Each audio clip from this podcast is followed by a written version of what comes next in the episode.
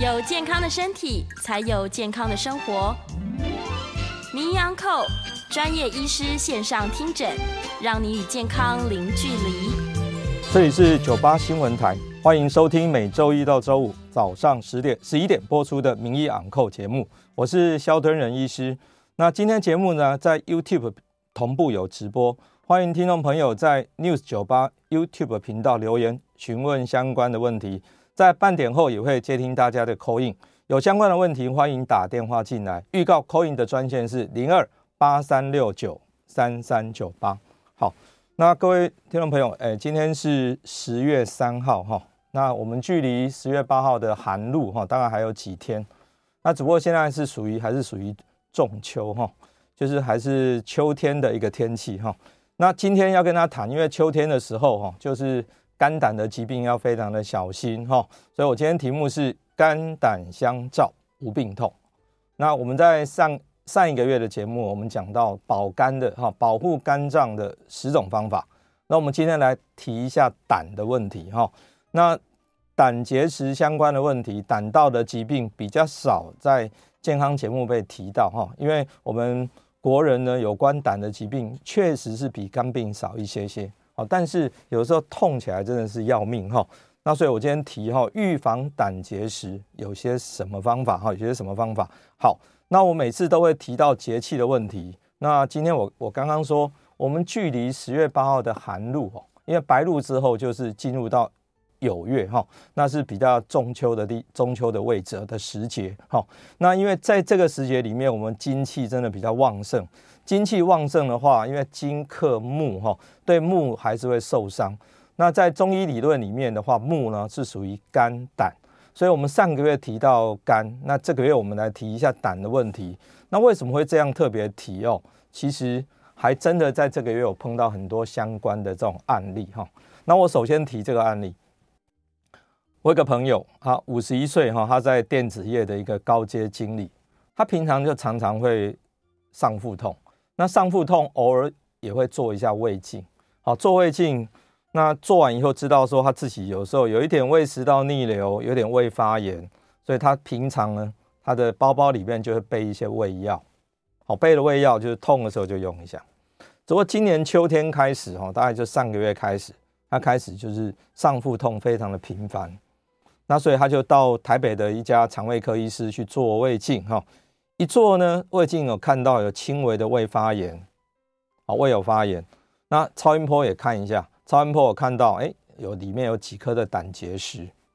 那这位肠胃科医师也就开给他一些胃药了哈，啊，想说结石只要没有痛的话，也不需要处理啊，所以就以胃病的角度来处理。好，结果到大概上个礼拜，啊，上上个礼拜呢，忽然间上腹部剧烈的疼痛，他说痛到整个人要弯在那边。那不得已要挂急诊哈，要挂急诊。好，那到了急诊，好，因为他也打电话给我说，到底需不需要去急诊？我说你假如说吃了胃药完全都没有改善，那这个时候还是要考虑有什么其他除了胃病以外其他的问题。所以他就到医院的急诊去，就急诊做了一堆的检查，发觉说他人有一点点发炎，因为白血球有偏高，好，可能达到一万六左右，正常的白血球大概四千到一万。到一万六表示身体有发炎。好，这个时候他同时做了一个电脑断层，电脑断层，那急诊的医师发觉说，除了胆囊里面有石头以外，连胆道里面都有石头。哦，胆道都有石头。好，所以他在九月二十八号就接受了这个胆道哈，就是胆道在我们十二指肠的开口，在那边做了一个切开术。那切开术呢，假设我们在 YouTube 上的朋友呢，就看得到。这个位置，这个这个石头哈，那那根白白的、比较白色的那个管子呢，是我们内视镜的时候把那个管子呢伸到胆道里面去。那同时用一个细的刀把那个稍微切开，好，所以左上角那个位置呢是切开的地方。那右边有看到两个很深色的，那两颗就是石头。哦，原来石头挡在胆道里面，所以让它非常的痛。那这种图片哦。我们在健康的节目上面比较少会去放出来，但是因为这个就是上个礼拜的事情，那我要特别提示，在这个月发作，而且它是上腹痛，上腹痛它平常就有胃痛啊，就一直会胃痛，就只是胃的问题吗？可是假设吃胃药一直都没有好，会不会是肝的问题，还是胆的问题，甚至心脏的问题，甚至是胰脏的问题？那为什么会这样说？我想有上腹痛的这种经验的，我们的听众朋友应该不在少数。那这个万一有上上腹痛，难道那么单纯就通通是胃吗？那可不一定哈。我们看这个图哦，其实我们一般我们内科医师或者说我们在急诊哦，我们很喜欢把这个肚子哦分成九宫格一样分成九区啦。哦，九区。那假如说分三区，就上中下。我们以肚脐哈，肚脐当做一个中心点，肚脐以上靠近心窝这边是上腹，肚脐的旁边就是中腹，在下面一点呢，肚脐以下就是下腹哦，比较接近骨盆腔的地方。说上腹部哦有非常多的器官，好，例如说正中央，我们一般讲说是胃痛，可是稍微偏右一点点，哎哎，就是肝跟胆哎。好，那假如在上面一点点呢？哎，也可能是心脏在痛啊，只是痛到下面来。那胃的下面是什么？胃的正下方就是胰脏啊，所以我才讲说，你这个上腹痛到底是哪里来的？会不会是肝的问题啊？还是根本胆结石在痛？还是不小心说其实是心脏有有冠状动脉的疾病？好，还是根本是下面的胰脏在痛？当然它的痛法有点不一样，有点不一样。好啊，像这个朋友呢，哦，他就是。胆结石，哦，是胆道结石，胆道结石。可是呢，大家会问呢、刚刚这个这个朋友他在九月初的时候有去做超音波，肝胆科医师只看到胆囊里面有息肉，可没有讲说胆道有息肉哦。那有没有可能这个石头呢是从胆囊掉出来的呢？还是说本来胆道就有石头，只是没看到？好。假设在 YouTube 上的朋友可以看得到胆结石发生的位置哦，我们想想看，我们胆结石可以发生在好几个地方哦，一个是在胆管里面，好，这是胆管里面。那第二个呢，最常发生的位置是在胆囊里面。今天假设是在胆囊里面，它石头也没有什么移动，胆囊也没有发炎，那一般是不会痛的。但是万一这颗石头往下掉，因为胆囊要到总胆管，中间有一个很小的一个胆管，哦，这个这个胆管呢，这胆管一旦石头塞在那边，那麻烦了，好，那可能会造成很激烈的疼痛，因为胆汁排不出去，就会激烈的绞痛，或者说这个石头往下掉，掉到总胆管快要进十二指肠的地方，哦，那个地方有一个壶腹，哈。那它旁边有个括约肌，所以它只要石头也过不去，塞在那边也会非常的痛。而今天我们我刚秀的这张图呢，这张图就是肠胃科医师在做内视镜下去的时候，我们把管子伸到啊胆道，从十二指肠伸到胆道里面去，一切开，哇，两颗石头就跑出来。显然这两颗就是塞的在总胆管要出十二指肠的位置，因为出不来，所以造成激烈的疼痛。那我这个朋朋友呢，在上个礼拜六他就出院了，好，出院了。他出院以后，他说，嗯，目前还好，但是总是有个伤口嘛，还是不太舒服，还是不太舒服。好，所以我在这边要提醒大家的是，你的上腹部疼痛究竟是什么原因造成？因为上腹痛是我们大概在肠胃科门诊里面最常见到的状况。那以肠胃科医师的习惯呢，上腹部不舒服。最简单，我们超音波这种非侵入性的检查，我们事实上超音波机器就摆摆在门诊旁边，躺下来看一下，大概会有结果。好，但是假设各位听众朋友，你有这样的问题，你希望肠胃科医师帮你做检查，你记得是最好是空腹的状态啊。当然，假设非常的疼痛不在此此限哈，真的非常的疼痛就直接往急诊去了。哦，痛到那种。呃，因为胆囊胆囊是在右上腹嘛，所以痛的话会痛到背后去，也会痛到肩肩膀这边。假设这种痛的话，必须要真的要怀疑说会不会是胆囊在疼痛。好像我这个朋友说实在，他自己也把自己就是把这个病呢当成是胃病，所以他在自己家里用药用了一两天。哦，他还打电话跟我说，哎，说哎，敦仁啊，你能不能帮我寄一点我常用的胃药来？好，我还准备要帮他寄，就马上打电话说痛得不得了，可不可以去急诊？就去急诊了。好，结果弄了半天，原来是胆结石在痛，而且这个可能胆道的胆囊里面的石头掉到胆道去，或者他原本胆道就有石头，只是没有造成阻塞，没有阻塞到，所以他没有痛。只不过这一次呢，刚好就痛。好，那个发生在这个八月，哎，这个九十月啊，就是我们在这个时节里面，在十九月底然后九月底，我说在仲秋的时候哈，好，所以秋天我们真的要小心哦，这个胆囊哈、肝胆方面的保健。好，那因为提到这个话题，我们顺便看一下哈，胆结石在台湾究竟是有怎么样的江湖地位哈？好，那马偕医院呃家医科的黄立清主任哈，他们在二零一五年好。登在台湾啊家庭医学科杂志哈，有发表了一篇哦胆结石跟血脂肪的关系。好，那他们是用马偕医院大概在二十岁到七十五岁哈，在他们医院呢做体检的病人哈，总共十五十五万多人哈。那他看呢用怎么样来做诊断的工具呢？用腹部超音波，因为一般大家讲说胆结石怎么看最准哦，其实是用超音波就很准了。因为它的阳性预测值哦达到九十九到一百趴，意思是说超音波说你有胆结石，大概就是有了哦。这个阳性预测值非常的高，但是它万一说超音波说没有结石，那阴性预测值也在九十到九十六啊。为什么这样说？有时候呢，超音波还是会有死角，有时候会看不到，所以阴性预测值是九十到九十六。所以这样来看的话，超音波是一个相当可信赖的诊断胆结石的一种诊断工具。好，那台湾在胆结石的部分盛行率多高哦？好，大概不到百分之六哈，大概在这个研究里面是五点九 percent。那过去有非常多的研究，有各个不不一样的数据哦，大概就 around 在大概五到七在这个的范围内。那当然马街的这篇研究是大概百分之六了哈，是五点九。那我们看一下欧洲哦，很高哈，欧洲大概十到二十 percent，哦，相当的高哈，因为。他们的国家啊，在欧美的人呢，他们饮食还是比较胆固醇高，哦，所以他们比例比较高。那最高最高，全世界最高的一个国家呢，就是南美洲的智利，哈，这个国家胆结石的盛行率居然达到百分之四十，哦，非常非常的高，啊，这是最高的哈，这也提供给我们的听众朋友做一个参考。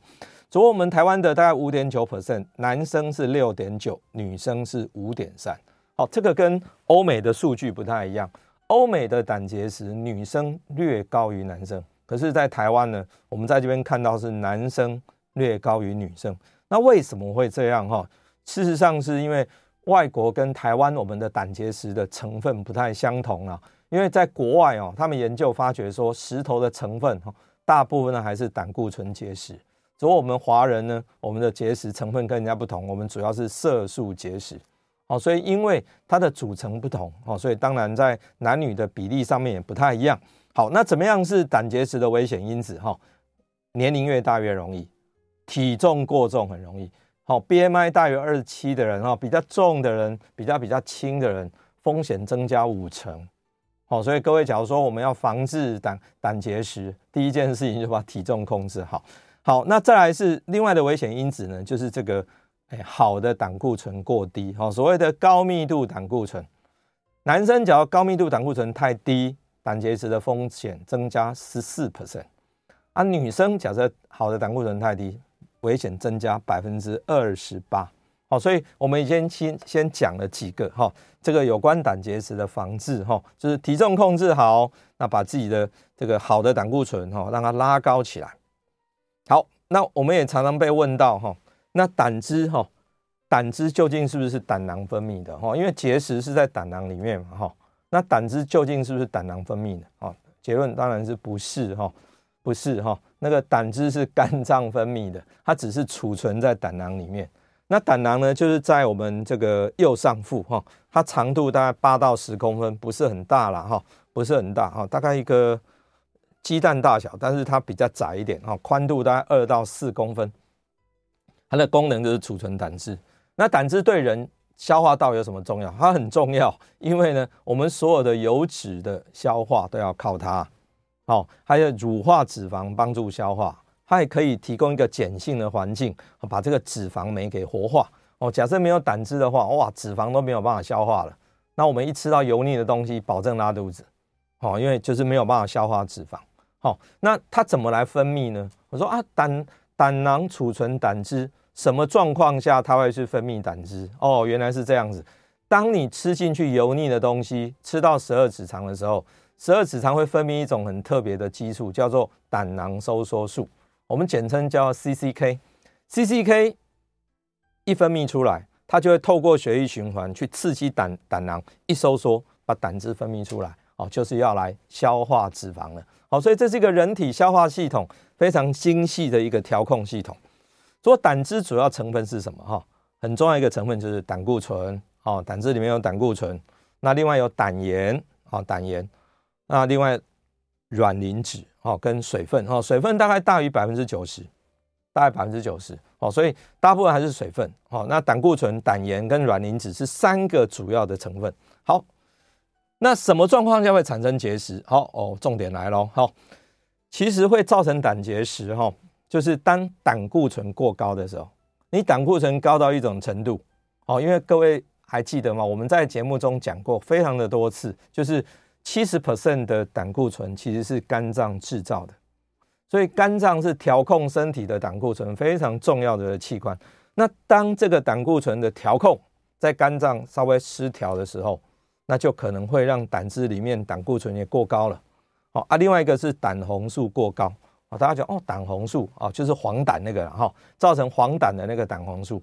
那胆红素在我们华人有一些特别的，例如说我们有地中海贫血啊，一些溶血性的疾病，你的胆红素就会比较高。那胆红素比较高的时候，就会造成哦，也会造成胆结石。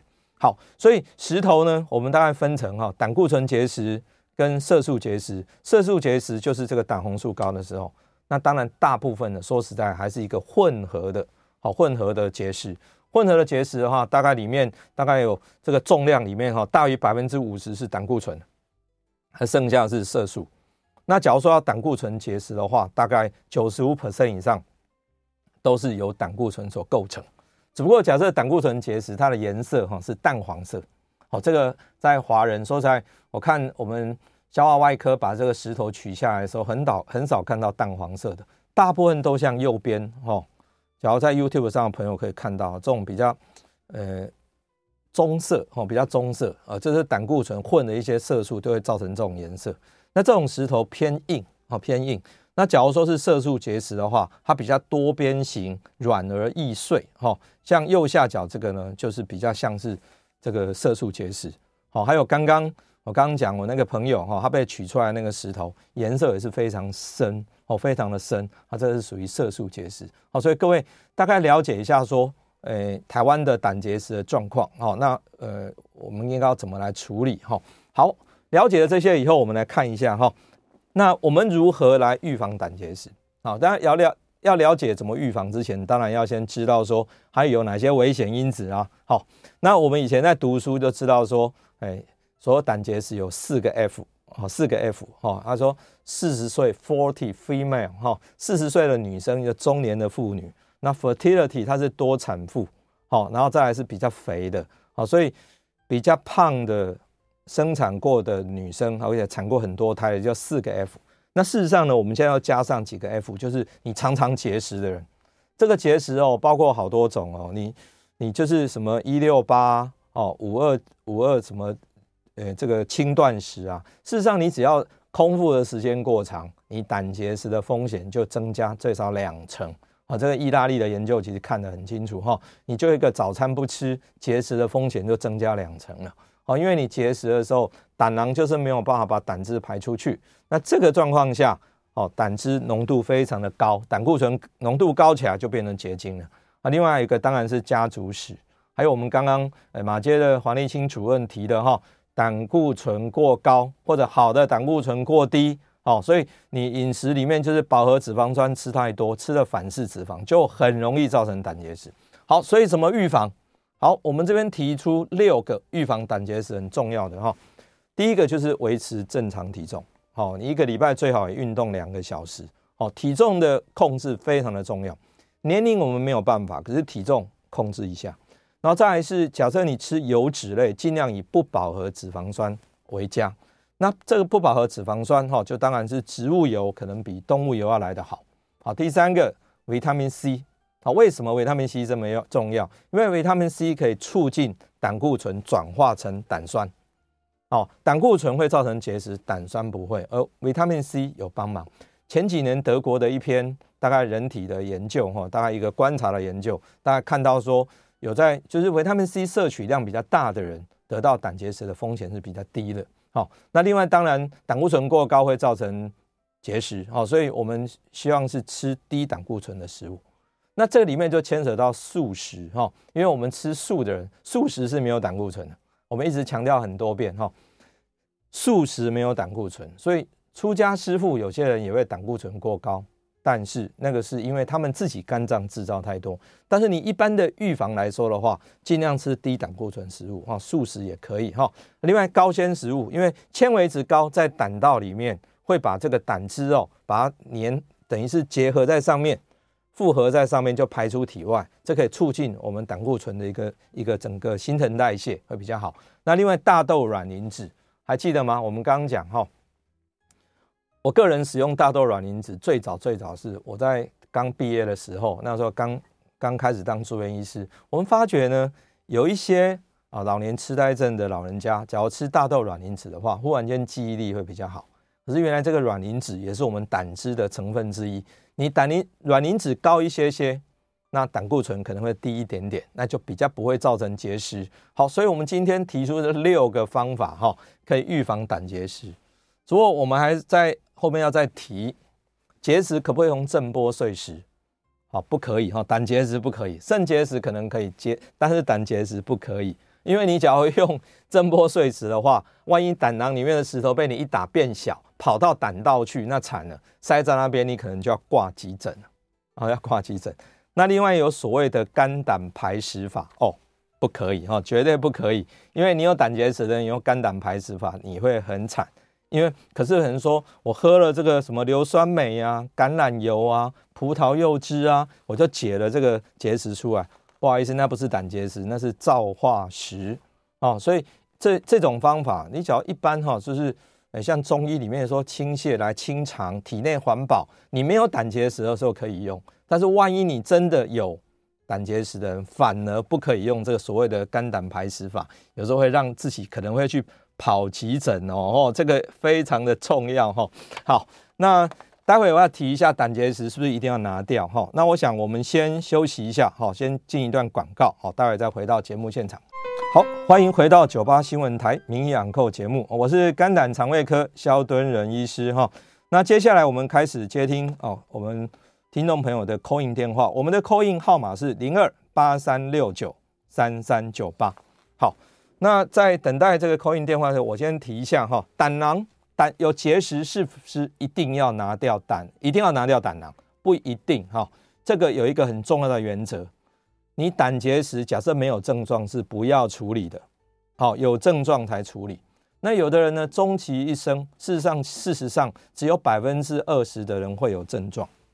那假如没有症状怎么样呢？我们大概是一年追踪一次就可以了。那当然，你只要有右上腹不舒服，上腹不舒服，你随时可以回诊。好，随时可以回诊。好，那有没有化石药？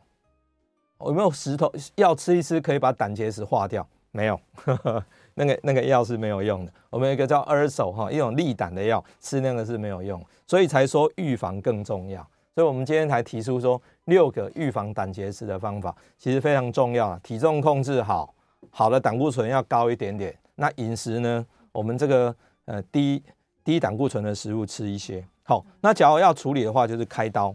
好，开刀。那开刀当然就分成腹腔镜哈，跟传统的开腹手术。那假如开腹手术的话，哇，那肚子好大，好长一段哈，所以尽量还是能够用腹腔镜是比较好的。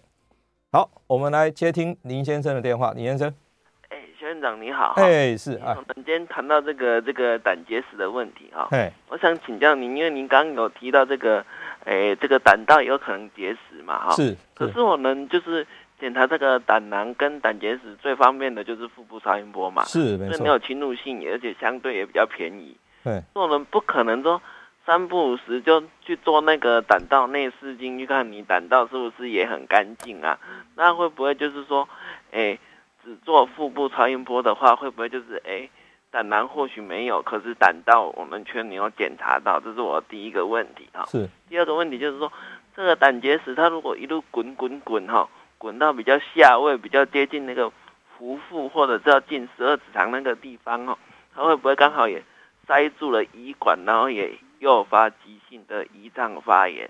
然后最后一个问题是说哈，我们人哈偶尔都会夜掐生呕酸水，除了要去做胃镜检查以外哈，那呕酸水的当下，我们喝一口水，让它稍微舒服一点，这样子是 OK 的嘛？以上请教，我在线上收听，谢谢。好好，谢谢哦。那李先生的问题哈，李先生是真的是很认真哈，应该就是验量吧哈。好，那个胆道的石头哈，我们用超音波看，确实是常常会看不到，因为特别是它已经比较靠近壶腹那个地方，会被胃的空气挡到，所以看不到怎么办呢？我们其实不用每一个人都要做电脑断层或什么。其实，假如下面胆道有塞住的话，总胆管就会扩大。总胆管扩大的时候，你才去想说有没有可能下面有石头塞住，这样比较合理。好，否则动不动就要吃放射线做电脑断层，我想那是不用的。好，那再来是李先生提到说，假如说在总胆管那边有石头，是比较容易容易造成胰脏炎？没有错，我们容易造成胰脏发炎哦，除了喝酒以外。喝酒是最容易造成慢性胰脏炎，因为它长期一直发炎，最后就慢性了哈。那胆道的部分、胆结石的部分呢，很容易造成急性胰脏炎。好，因为这个等于是胆汁有点逆流跑到胰管去，那胰管本身呢，就把因为胆汁是碱性的，一进去就把一些消化酶给活化了。活化以后，这些脂肪酶、蛋白酶就自己啊，就自己把自己的胰脏给消化掉。这是急性胰脏炎哈，所以结石确实是很容易造成急性胰脏炎。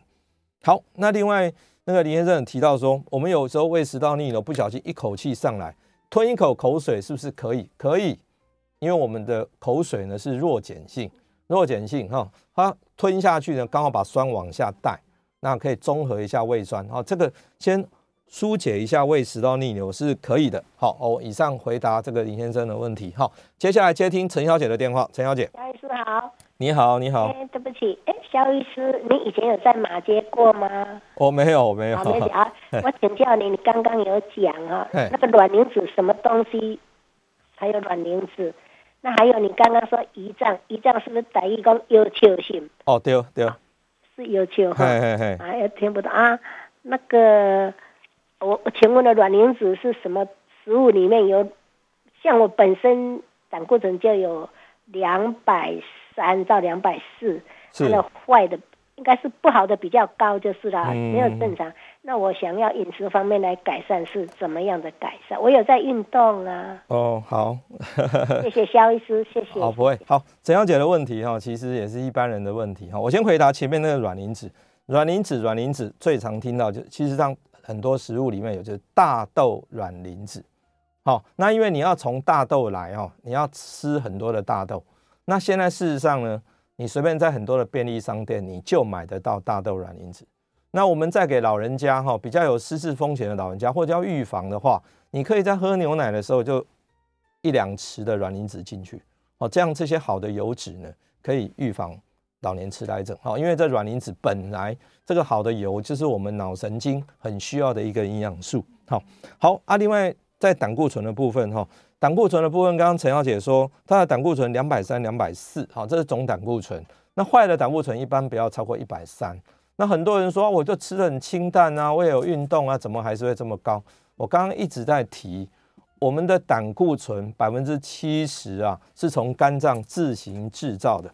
所以有些人制造的就是非常的强，这个制造的强度能力很强，那你当然就很容易胆固醇高。可是百分之三十是饮食摄取的嘛，哈，所以我们就要去做顾这百分之三十。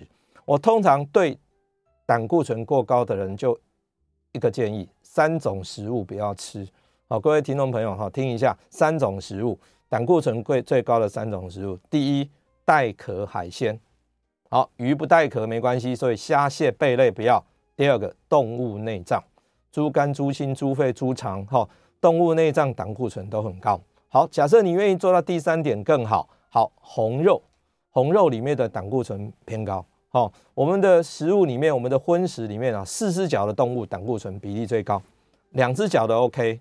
好，那没有脚的当然更好，就是鱼。好，所以没有脚的比两只脚的好，两只脚的比四只脚的好。好，我这样回答陈小姐的问题。好，再来接听顾顾小姐的。喂，喂，是，是，哎，请问你哈，哎，我这个肚脐下面就开始痛，哎然后我又去照腹部超音波，然后我胆两两公分，里边好多沙，哦，我不知道怎么办。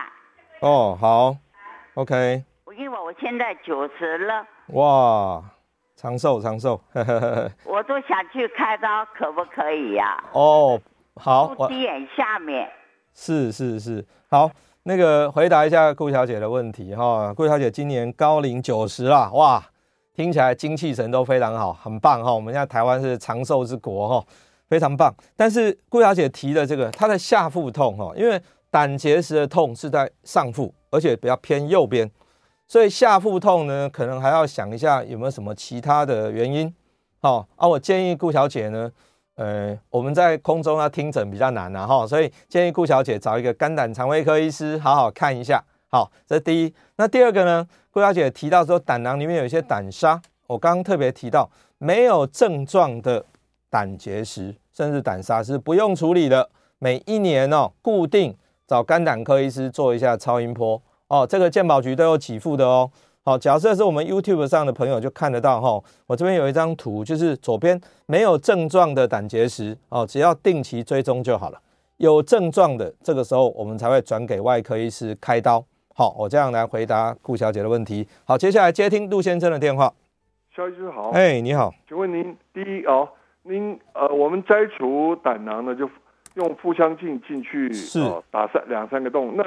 从十二指肠到胆管去拿结石的话，是从口腔进去呢，到通过胃到十二指肠，还是说跟拆除胆囊一样的腹部开进去拿？第二呢，就是说您刚刚有讲过嘛，这个这个长空腹太久，胆囊浓缩，对，会罹患率提升，是的。结石。那如果说一六八的这种这个呃饮食方式哦，减肥方式啊。是不是就会有提高它的罹患率呢？第三点就是，请问您这个胆管癌的致死率蛮高的哦，那是不是有一些新的什么标靶药等等的治疗，在它三四期的时候，是不是可以请您介绍一下？谢谢。好，呃，我们先提一下最后一个哈，说胆管癌啊，啊，这个确实是在我们消化系、消化系专科哈，这个是一个很蛮蛮难处理的哈，包括它开刀也很难。那目前是不是有标靶药？哈，不敢在这边说，因为我本身不是一个临床肿瘤科。那这个部分的药物，说实话日新月异。好，那我们通常呢，在肝胆科，我们做等于是胆道镜，在这边取样，确定是胆道癌的时候，这个时候再转给，哦，转给外科医师。外科医师能开就开，假设不能开，这个时候就会给临床肿瘤科再做进一步的处理。好，那我只能先在空中哈，先回答陆先生的问题，说我们的一般诊断的流程是这样，处理的流程是如此。那最后有没有什么特别的标靶药？可能还是要临床肿瘤科的医师来做处理哈。好，那陆先生，我先前回答前面的问题哈。这个前面的问题，陆先生提到说，总胆管的石头跟胆道的石，诶，跟胆囊的石头，我们处理哪里不一样？好，其实上是不一样的。就像我刚提到的，我那个朋友。我那个朋友，他现在很急性的痛是在胆道里面，所以他先由内视镜从嘴巴胃镜吞下去，那把管子伸到十二指肠，从十二指肠撑出一个导管，这个管子呢就伸进去胆道里面，顺便把它切开，把石头捞出来。这个是在处理总胆管结石，所以经由内视镜就可以处理的。总胆管只是切开，把石头捞出来。但是假设胆囊有石头，造成急性胆囊炎的话，处理方法是用腹腔镜，这个时候我们外科医师就会从肚子打三个小洞，然后进去呢，把胆囊整个完整的摘除。好，就像假设是在 YouTube 前面的朋友就看得到，这是我一个七十岁的病人，他来的时候就是说他一吃饭就肚子痛，而且有恶心的感觉。超音波一看就很清楚看到胆囊里面就好多好多的石头，同时胆囊病胆囊的壁哈，胆囊壁已经造成三层了。我们说有时候开玩笑说在三层，然后分成三层，白黑白，这个是一个明显的胆囊发炎。后来转去外科医师开刀，开出来以后，后来这个老先生回门诊，他就带了这个小盒子给我，他说这是外科医师送给他的十几颗的结石。哦，事实上这个就是开下来的结石。那各位一看呢，这就是一个比较比较呃不是淡黄色，有点棕色的，可是比较圆滑，所以这是一个混合结石，也就是胆固醇大于百分之五十，但是混了一些色素进去，所以这是一个色素结石。好，哎，混合混合结石。好，所以这个是有症状的时候，我们大概就会用这种方法来开刀。好，开刀腹腔镜。好，那我想我们先休息一下，广告回来继续接听大家的 call in，call in 专线是零二八三六九三三九八。好，欢迎回到九八新闻台名医昂扣节目啊，我是肝胆肠胃科萧敦仁医师，接下来继续接听啊，我们听众朋友的 call in 电话，call in 号码是零二八三六九三三九八。好，那我们今天就在谈这个胆结石的问题哈，只不过。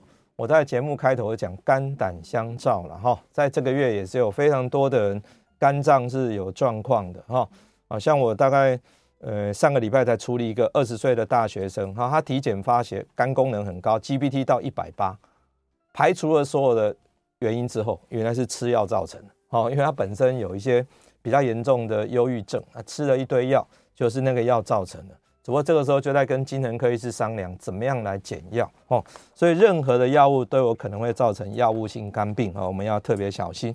好啊，现在诶，我们来接听陈小姐的电话。陈小姐，喂，是，你好，萧医师好，是是是，请教刚才没有听清楚，是想请教一下，呃，结石有一个原因是色素造成的，哎，这个色素是怎么产生的？是什么成分？然后。呃，我们有没有办法避免？好，谢谢。OK，好，谢谢陈小姐的问题哈。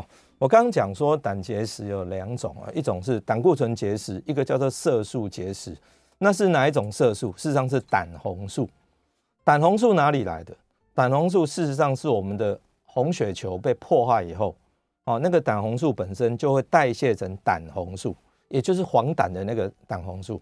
那所以哪一些人血球很容易被破坏呢？我刚特别提，就是假设你本身有一些溶血性的疾病，包括地中海型贫血，那么就会非常容易会造成诶这个色素结石。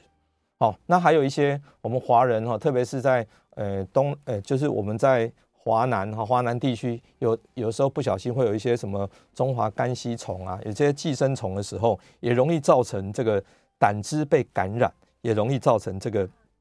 胆道感染也容易造成色素结石哦，所以这个色素结石是我们华人比较多，不像西方的人，他们主要是胆固醇结石哦。这也符合刚刚我刚刚讲马街加医科黄立清主任他们所做的研究。台湾呢，胆结石是男生比女生略高一点点啊，跟国外女生都是完全不一样。好，好，这样回答陈小姐。好，接下来接听郭先生的电话。郭先生，喂，医生您好，是。我想要请问，就是呃，我太太哈，她呃有那个胆胆发炎、胆囊发炎、慢性发炎的状况，就是常常她吃饱饭，她就会呃胆囊不舒，胆胆就是肚子不太舒服这样子。是。那呃，但就是慢慢又好了这样子。对。所以我们在想问说，他有没有可能需要就是。因为是慢性发炎嘛，有必要说先先行做摘除，还是说再等到呃有一些更更严重的发炎再来处理？那是不是有胆结石的诊断呢？胆囊里面有有有哈，而且很久了。哦，好，好，那我我来试着回答郭先生的问题。事实上，到底一个胆囊里面有石头造成慢性胆囊炎的病人，他需不需要把胆囊摘除？好，我们先讲说。这个胆囊有没有功能才是重点。假设你的胆囊它还可以储存胆汁，哦，还有一些储存的功能，那你事实上，诶，痛又不是经常，那就可以保留，哦，就没有急的立刻要开刀。但是假设你即使空腹时间很长，我们做超音波发觉胆囊中已经都没有胆汁的储存了，那这个时候胆囊留着就没有功能了。特别是假设痛又非常的频繁，那就不妨呢，我们选择性的找一个好的外科医师，我们用腹腔镜，好，我们住院这天今天住，明天开，后天都出院。那目前外科医师对于开一个没有发炎的胆囊，事实上成功率非常的高，几乎没有什么特别的问题。哦，所以回答郭先生，假设说你可以跟自己的肝胆科医师商量看看。最重要还是胆囊还有没有功能？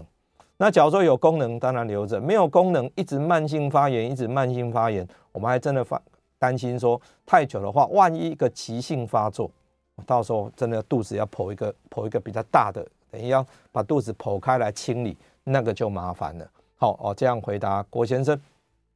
好，那我想我们今天讲这个结石的问题哈，我一直在讲，我说我们六个方法来来预防嘛哈，预防我再提一次哈，我们比较少在节目中讲这个，因为都讲肝，很少很少讲胆，好好的把体重控制好，食物里面不饱和脂肪酸比较重要，好像坚果很重要，但是要注意保存哈，坚果里面不饱和脂肪酸比较多，然后多吃一点低胆固醇的食物哈，素食其实是不错的哦。